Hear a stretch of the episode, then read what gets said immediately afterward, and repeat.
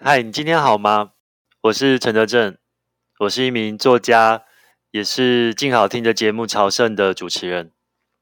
我今天想跟大家分享一个跟山有关的一个缓慢的故事。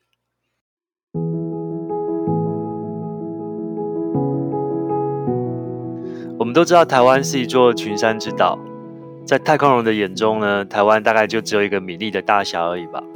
可是这一颗小小的米粒上，耸立了数百座形态各异的高山，有的山像被闪电劈开一样，有棱有角的，好像很难亲近；有些山又像出自工匠之手，精雕细琢，好像一个艺术品。如果把台湾想成一块陶板呢，上面陈列了各式各样的山体模型，所以我们台湾人坐拥世界上最精彩的 Mountain Collections。那在这么多崇山峻岭中，哪一座山享有最高的知名度呢？看一看你钱包里的千元大钞，答案就很清楚了，就是玉山。玉山既然是全国最出名的山，攀登它的大本营，海拔三千四百公尺左右的排云山庄，应该也就是国人最耳熟能详的山屋。大家都知道，要抽中排云山庄的床位非常困难。然后白云山庄的伙食呢，因为不是很可口，所以有时候也会登上新闻的版面。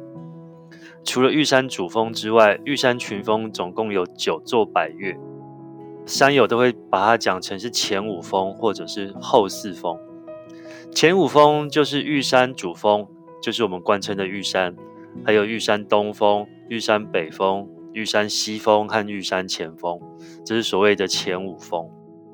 后四峰呢，是玉山南峰、东小南山、南玉山和鹿山。那这九座白岳呢，就繁星罗列在玉山山脉上。后四峰的景观和前五峰截然不同，更野、更开阔，也更充满了魔性。我还记得我第一次去玉山，应该是二零一七年的春天吧。然后那个时候刚下完一场雪，所以呢，我第一次登顶台湾最高点。那个时候是穿着冰爪，在强风、在非常阴暗的天气里面登上了玉山主峰。我们都知道，台湾在爬百岳的人，有人会想要把这一百座山都爬完吗？其实也包括现在的我。玉山群峰这九座百岳呢，大家如果在网络上看到一些商业登山队的话，会有那种五天四夜的行程。就是去五天，然后可能在排云住两个晚上，在元峰营地，也就是攀登后四峰的基地住两个晚上，然后就把这九座百岳爬完。今年是二零二三年，我上个礼拜在录音前，我才刚从鹿山下来，完成了我玉山群峰全部的九座百岳。大家不要猜一猜，我完成这九座百岳，我总共去了玉山几次呢？我一共去了九次。原因就是因为玉山的气候非常变化无常，然后再加上我们上山常常会有一些意想不到的状况，有时候可能是队友的状况不好，有时候可能是我自己的状况不好，所以我这九座百岳我去了九次才全部完成。乍听之下，这是一件效率很低的事情。就如果我们喜欢说 CP 值的话，或是投资报酬率的话，就是我一共上山九次才把这个事情完成，好像投资报酬率很低。可是我在这一次去爬鹿山的过程中，我想的就是觉得，我这九次去玉山，每一次的队友组成都不一样，每一次上山，我那个时候在想的山下的事情也都不一样，然后我的人生也因此有了改变。更重要的是，不管是什么时候到自然里面去，其实你经历到的景观都是截然不同的，会有不同的温度，会有不同的气候形态。会有不同的霜雪，会有不同的雾雨。至于鹿山本身呢，那座山很有趣的是，它是一座海拔还不到三千公尺的山，大概两千九百多公尺。当初台湾山岳界的前辈在选定百岳的时候呢，标准其实是希望是海拔三千公尺以上的山才可以入选百岳。那为什么鹿山才两千九百多公尺就可以入选百岳？这个原因在网络上众说纷纭。但是特别的是，因为它的海拔比较低，所以我们去攻顶的时候呢，其实是往下走的。这其实是也是一个蛮有趣的概念。一般我们会觉得爬一座山是要越爬越高，可是去所谓登顶入山的时候，我们其实是一路往下走，然后远远的就看到那一座山在我们的脚下。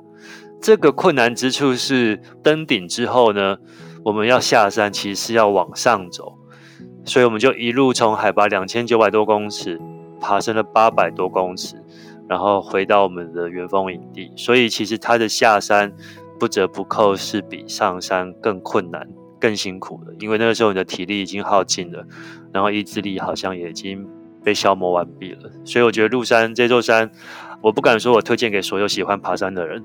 但是如果你想要挑战一下自己，你想要看一看台湾山脉里面很深的某一种风景的话，我会建议大家还是可以去鹿山走一走，然后慢慢的去体验玉山群峰的美的壮阔，还有他那种缓慢的时间感。以上就是我今天要分享给各位听众朋友的一个小小的、很个人的故事。那也祝大家呢有一个。愉快、饱满、充实的礼拜一。